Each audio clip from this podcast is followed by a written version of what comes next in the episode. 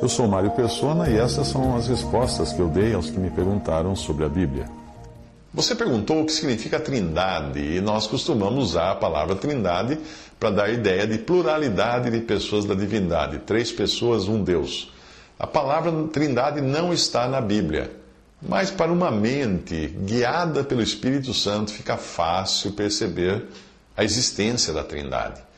A existência da trindade foi revelada no batismo do Senhor Jesus. O Espírito Santo desceu na forma de uma pomba, pousou sobre ele. Deus Pai declarou: Este é meu filho amado em quem me comprazo. E ele próprio, o Senhor Jesus, estava sendo batizado.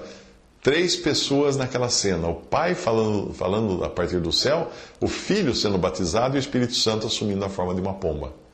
E sendo Jesus batizado, saiu logo da água, e eis que se lhe abriram os céus, e viu o Espírito de Deus descendo como pomba e vindo sobre ele. E eis que uma voz dos céus dizia: Este é o meu filho amado em quem me comprazo. Mateus 3, 16, 17. Fica claro também em passagens como João 20, versículo 17, que o Pai é uma pessoa distinta e que é Deus. Muitas outras passagens provam que Jesus é Deus, como 1 João 5, 20. E as passagens que eu vou a seguir uh, provam que o Espírito Santo é uma pessoa e é Deus também.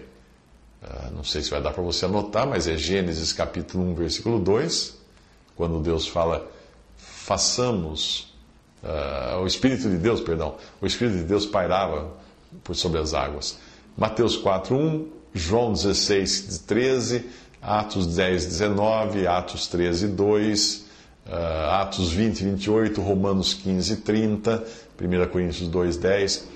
Portanto, as três pessoas, Pai, Filho e Espírito Santo, são citadas na fórmula instituída por Cristo no batismo, em Mateus 28, 19.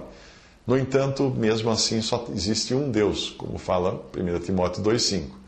Satanás, no futuro, vai ter uma imitação da Trindade, representada na besta, no falso, falso profeta e no próprio Satanás. Isso você vê em Apocalipse 13, versículo 4, versículo 11 e Apocalipse 20, versículo 10. Dúvidas?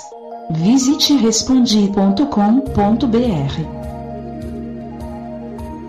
Visite 3minutos.net.